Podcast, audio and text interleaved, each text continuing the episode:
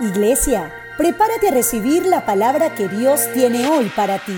Busca tu Biblia, tu agenda y toma nota de este mensaje, que será de edificación para tu vida. Pero sobre todo, prepara tu corazón. Red Vida Internacional. Hola, ¿cómo están? Dios bendiga sus vidas. Hoy quiero hablarles acerca de una palabra eh, para este tiempo y la titulé No estás solo. Pero antes de comenzar, quisiera que pudiese cerrar tus ojos y podamos hacer una oración delante de Dios. Padre, en esta hora te damos muchísimas gracias por tu amor, por tu misericordia. Señor, gracias porque has estado allí presente. Gracias porque estás aquí, porque tu amor nos envuelve. Gracias Jesús Gracias Señor por tu omnipresencia. Gracias Señor por tu omnisciencia y por tu omnipotencia, porque eres todopoderoso, porque estás en todo lugar y porque todo lo sabes. ¿Qué sería de nosotros sin ti, Señor? Te pido que hables a nuestros corazones, que ministres nuestras vidas a través de esta palabra. En el nombre de Jesús, amén y amén. No estás solo. Sabes, crecí en un hogar donde la palabra Dios y donde el nombre de Dios era un nombre bastante profundo, donde había mucho temor a Dios. Yo nací en un hogar cristiano y por supuesto toda mi familia era cristiana o es cristiana.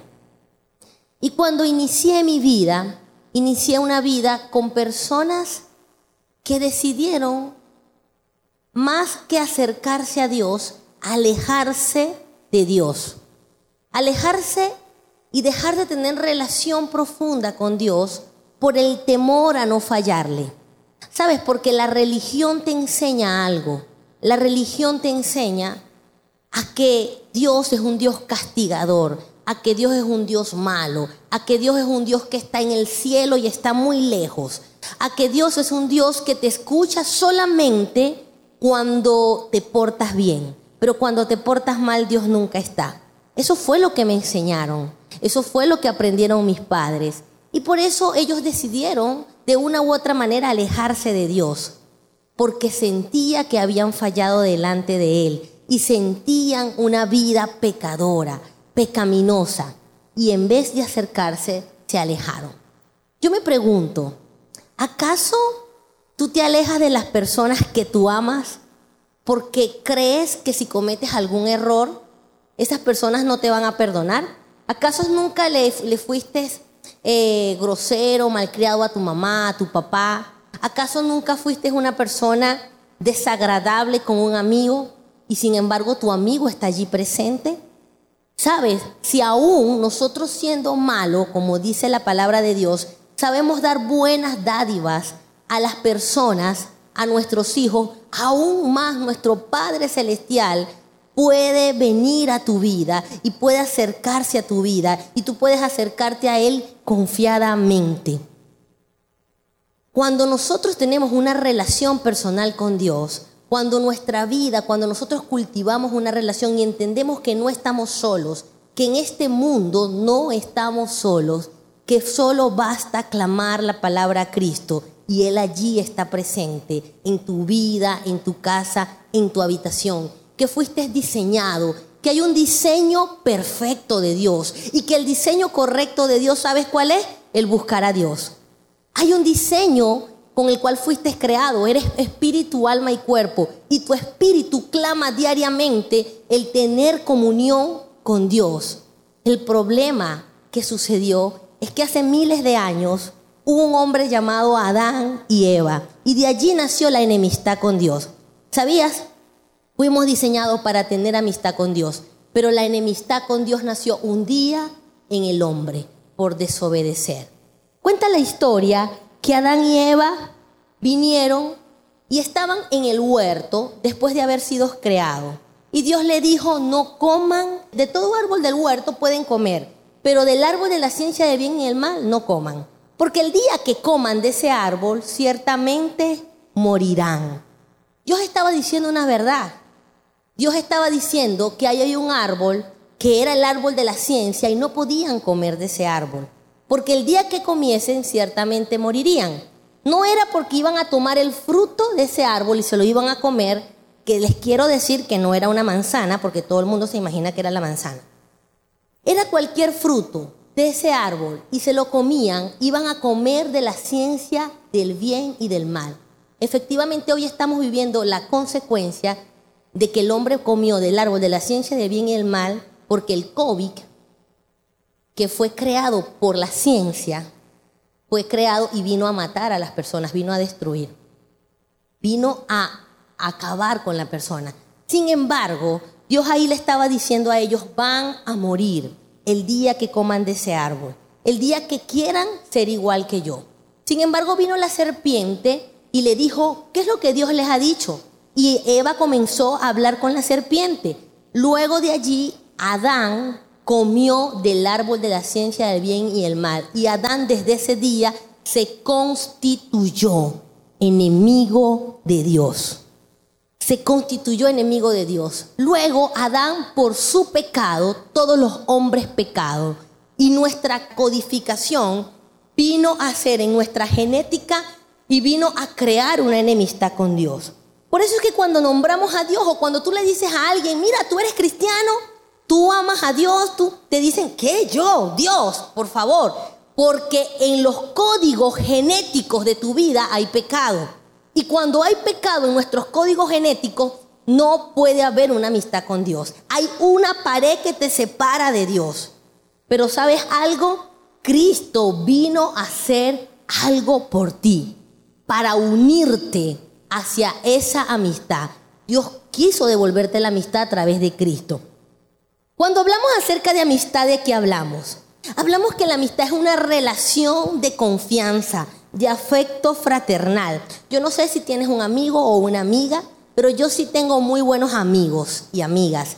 Soy bastante amiguera, creo en la amistad, yo creo en las personas. Me gusta cultivar las amistades. Me gusta andar acompañada, me gusta saber con qué, que confío con en alguien, enviar mensajes, cultivar amistades. Para mí eso es muy importante. Sin embargo, he entendido que mi primer amigo se llama Dios. Mi primer amigo se llama Cristo, el amigo que nunca falla. Porque uno de las amistades siempre espera algo.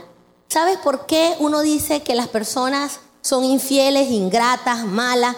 Porque siempre estamos esperando algo más allá. Pero el único que nunca falla se llama Cristo. El único que nunca falla se llama Señor. Ahora, ¿por qué, ¿por qué es necesario tener una amistad con Dios? Porque la amistad con Dios te lleva a tener un vínculo perfecto con lo celestial. Te lleva a estar en la relación más profunda que puede tener un ser humano. Te lleva a estar dentro del reino de los cielos. Pero al enemigo, a tu enemigo, a Satanás, le conviene que no tengas amistad con Dios. Porque la enemistad trae algo. El día que vino la enemistad, el día que Adán creó la enemistad con Dios, lo primero que sucedió con Adán es que se hizo maldito. Lo segundo que sucedió es que tuvo que ser echado de la tierra. Dice que, que, vino una maldición sobre Adán y le dijo, ahora con el sudor de tu frente vas a comer. Y a Eva le dijo, la maldición le dijo, eh, ahora vas a tener dolor en tu preñez y vas a tener tu hijo con dolor. Porque la enemistad con Dios te lleva a tener dolor. La enemistad con Dios te lleva a tener tribulación. Mira lo que dice Santiago capítulo 4 versículo 1. Y vamos a leer Santiago capítulo 4 del versículo del 1 al 4. Te invito a que busques tu Biblia y si estás haciendo una anotación o si no, mires allí en la pantalla, también va a estar el versículo. Dice, ¿de dónde surgen las guerras y los conflictos entre ustedes? ¿No es precisamente de las pasiones que luchan dentro de ustedes mismos? ¿De dónde surgen las guerras? Estamos llenos de guerra. ¿De dónde surgen las guerras? Señores del mundo, estamos llenos de guerra. En este momento estamos en un momento álgido en el mundo. Estamos, el mundo está alerta a, a que se levante una tercera guerra mundial. El mundo tiene una alerta, tiene las alarmas encendidas. Pero la Biblia dice de dónde surgen las guerras y los conflictos entre ustedes. ¿Sabes por qué? Porque eres una persona altamente conflictiva cuando no conoces a Dios.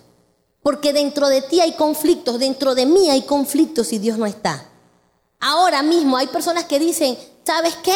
En esta cuarentena ni yo mismo me soporto. ¿Por qué? Porque somos altamente conflictivos. Dice, no es precisamente de las pasiones que luchan dentro de ustedes mismos. Señores, tenemos pasiones. La Biblia habla de que dentro de ti hay pasiones que te quieren dominar. Dentro de ti hay pasiones que quieren hacerte sentir mal, incómodo, eh, pensamientos, eh, situaciones que, que no sabes cómo trabajarlas en tu vida. Y dice, desean algo y no lo consiguen. Matan y sienten envidia. Y no pueden obtener lo que quieren. Riñen y se hacen la guerra. No tienen porque no piden. Y cuando piden no reciben porque piden con malas intenciones para satisfacer sus propias necesidades. Yo no sé si te has preguntado que alguna vez le he dicho, ay, pero es que yo estoy cansado de orarle a Dios y Dios no me da eso. La Biblia dice que si te pasa esto es porque pides con malas intenciones para satisfacer primero tus propias necesidades. Clave número uno para pedirle a Dios y que Dios te pueda responder. La clave número uno es que cuando pidas, no pidas para ti. Pide primero para los demás, para el mundo, para el sistema, para Venezuela y luego pides para ti y el Señor te va a conceder las peticiones. Pero quiero que, que, miremos este versículo. Dice, oh gente adúltera, no saben que la amistad con el mundo es enemistad con Dios. Si alguien quiere ser amigo del mundo, se vuelve enemigo de Dios. Sabes, el Señor se siente casado contigo. Dios te dice, que eres una persona adúltera, o sea, eres una persona infiel a Él cuando eres amigo del mundo porque te haces enemigo de Él. ¿Qué es hacerme enemigo? ¿Qué es hacerme amigo del mundo? Ay, ya la pastora va a venir con el cuento de que soy un mundano, de que, de que las personas ando con mundano. No, no, no. ¿Qué es hacerme? ¿Qué es hacerme amigo del mundo? Hacerme amigo del mundo no está hablando de una persona, no está hablando de que tu vecino es mundano, como, como se decía antes, y tú te haces amigo de él. No, hacerse amigo del mundo es tener una relación, hacerse parte de un sistema, de un de algo que se llama aion. Ahí cuando habla la palabra mundo en el original en griego dice la palabra aion, habla del sistema, del siglo, de lo que de lo que se está gestando en este momento. O sea, de la maldad que se gesta en este momento en el mundo. En este momento en el mundo se están gestando muchas maldades. Los tiempos han cambiado, ya no estamos en lo mismo. ¿Sabes algo? El mundo nunca va a volver a ser igual después de esta cuarentena. Y no va a volver a ser igual porque después nos vamos a abrazar, no, no es eso. No va a volver a ser igual porque se está marcando un tiempo diferente. Porque se está creando una atmósfera para que aparezca el anticristo. Porque todo lo que está ocurriendo está escrito en la palabra. Todo lo que está ocurriendo. ¿Sabes qué dice la Biblia? Que, va, va a aparecer alguien que va a clamar un líder mundial y que va a haber una sola moneda en el mundo. Y sabes, ya apareció. Bill Gates está clamando un líder mundial. Están clamando, dicen que se tiene que levantar un presidente mundial. Dice que el mundo tiene que ser gobernado por una sola cabeza. Eso es lo que habla Dios. Cuando tú te haces amigo del sistema, cuando te haces amigo de lo malo, del querer gobernar a la fuerza, del querer robar, del querer hacer trampa, la Biblia dice que todo aquel que se hace amigo del mundo, todo aquel que quiere tener amistad con el exhibicionismo, con el querer, sabes, el, ego, el egocentrismo, el, querer mostrarse, el querer eh, tener el control de todo, se vuelve enemigo de Dios. Todo aquel que se hace amigo del mundo se vuelve enemigo de Dios, porque la Biblia dice que el que tiene amistad con el mundo se hace enemigo de Dios. Tú no puedes tener, tú no puedes estar bien con Dios y bien con el diablo. Tú no puedes estar bien con Dios y bien con el sistema. Dios te dice, o soy yo, o, es lo que yo digo, o es lo que dice el mundo. Mira lo que dice Hebreos capítulo 4, versículo 16. Así que acerquémonos confiadamente al trono de la gracia para recibir misericordia y hallar gracia que nos ayude en el momento que más necesitemos. Dios te dice, sabes, si hoy tú quieres ser mi amigo, yo voy a ser tu amigo y acércate a mí confiadamente. Hay personas que dicen, yo no puedo ser amigos, yo no puedo ser amigo de Dios porque no tengo confianza. Dios te dice, pasa con confianza. Es como cuando tú vas a la casa de alguien o tú vas a mi casa y yo te digo, cuando creo que eres una persona de confianza, yo te digo, pasa, sírvete agua en la nevera, todo lo que está ahí es tuyo, come lo que quieras. Eso es lo que Dios te está diciendo hoy. Pasa, hijo, ven, al reino y come lo que quiera. Abre la nevera y come lo que quiera. Acércate confiadamente a mí en el trono de la gracia. ¿Por qué? Porque Dios te dice, puedes tener una amistad conmigo, solo no estás puedes tener una amistad conmigo. Es tiempo de que entiendas que yo vine al mundo para que pudieses tener una amistad conmigo. Juan 3:16 dice que de tal manera amó Dios al mundo que dio a su Hijo unigénito para que todo aquel que en Él crea no se pierda, mas tenga vida eterna. Dios está interesado en tu vida. Dios está interesado en que más que una religión tengas una amistad con Él. Sabes, le estoy hablando aún a los que se congregan en iglesia, a los que creen que son cristianos, a los que se llaman religiosos. Porque a veces tenemos la religión de levantarnos en la mañana, de hacer nuestros rituales, de orar, de buscar, de, de decir, ay, yo soy cristiano, y no tenemos amistad con Dios. La amistad con Dios va más allá que una religión. La amistad con Dios va más allá del creer que le sirvo a Él, del creer que soy pastor, del creer 1500 cosas, mentiras, porque a veces nos llenamos de mundo, nos llenamos de sistema y nos olvidamos que Dios quiere una relación verdadera, no falsa. La, Biblia cuenta una historia que, a mí me gusta, ¿sabes? Dice que Jesús un día estaba con sus discípulos y se acercaron a él los fariseos, las personas que sabían de la ley. En otras palabras, si estuviesen en ese tiempo, se acercaron los pastores, los adoradores, se acercaron las personas.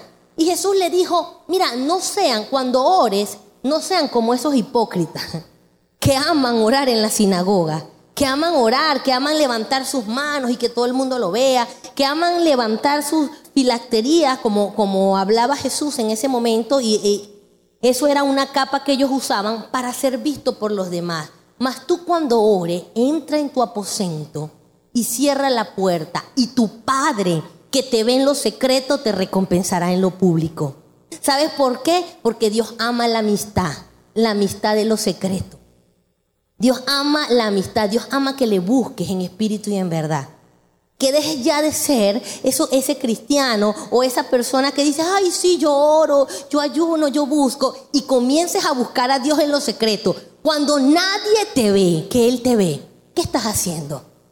Cuando nadie te ve, que Él te ve, ¿qué haces en tu computadora? ¿Qué haces en tu celular? ¿Qué video estás viendo? ¿Sabes? Si ves pornografía, eso es mundo. ¿Sabes? Si te estás permitiendo situaciones, permitiendo ver cosas de otra y le estás haciendo adúltero a tu esposa, eso es mundo.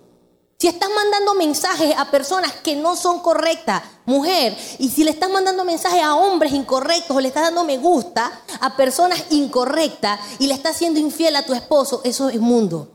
Joven, si le estás haciendo algo en secreto de tus padres, eso es mundo. Así ores delante de tus padres luego. Porque para Dios lo importante es lo que hagas en lo secreto con Él. ¿Qué tanto buscas a Dios? ¿Qué tanto le dices al Espíritu Santo, ven a mi vida, Espíritu Santo? Entra a mi aposento. Este es un tiempo de cambio, iglesia. Iglesia, los tiempos han cambiado. La venida de Cristo está más cerca que antes. Cristo viene por segunda vez. Lo creas o no lo creas, Él va a venir.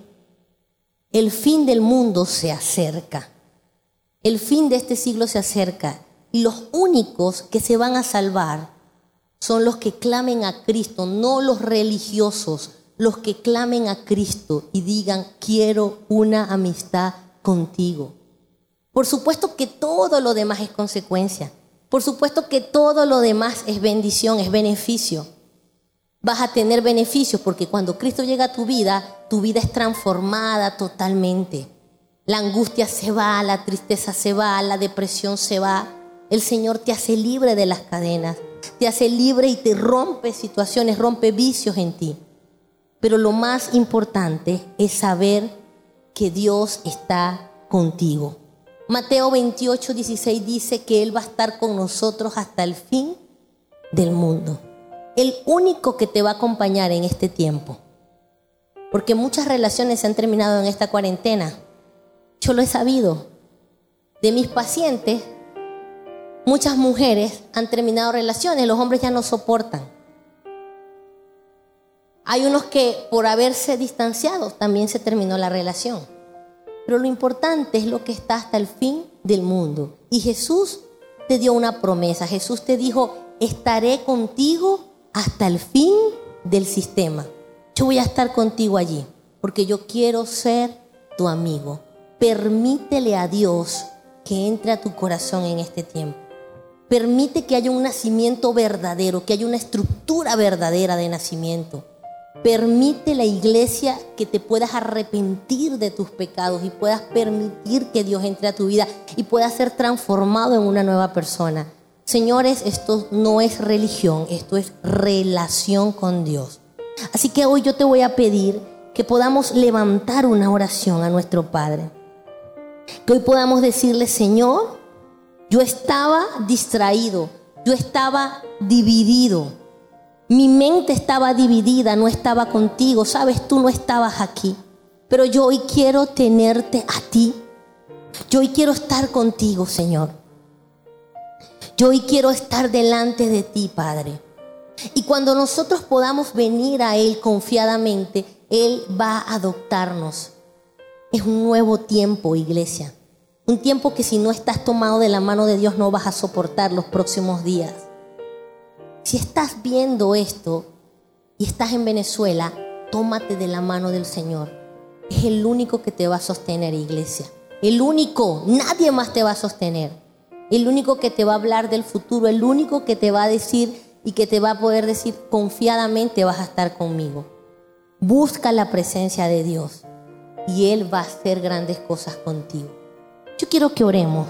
¿Qué tal si te dirijo en una oración?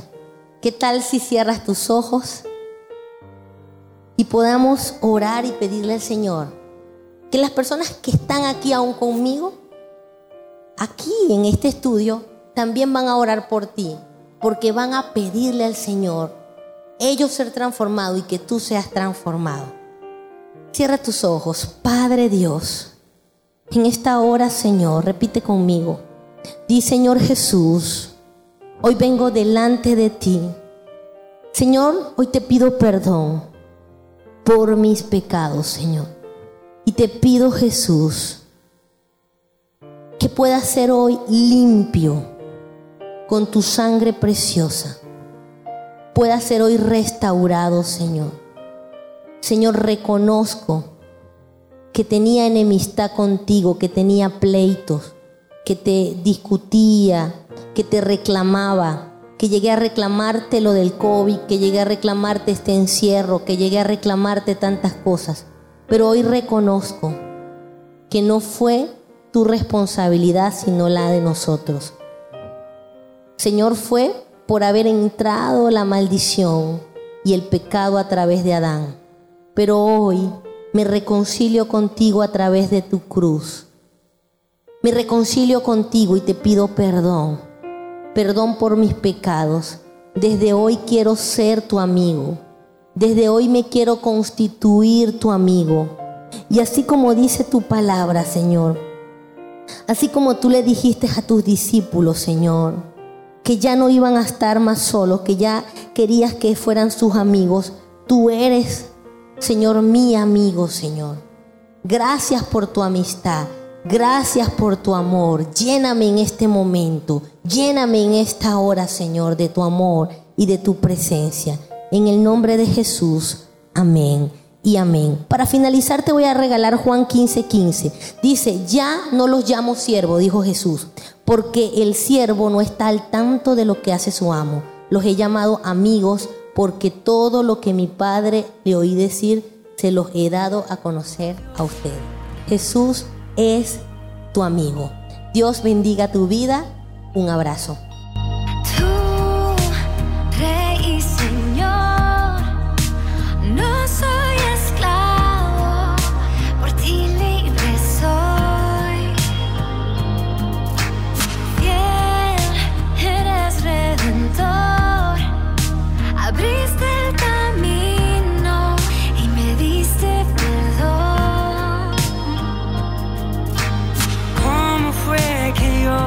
sin darte nada.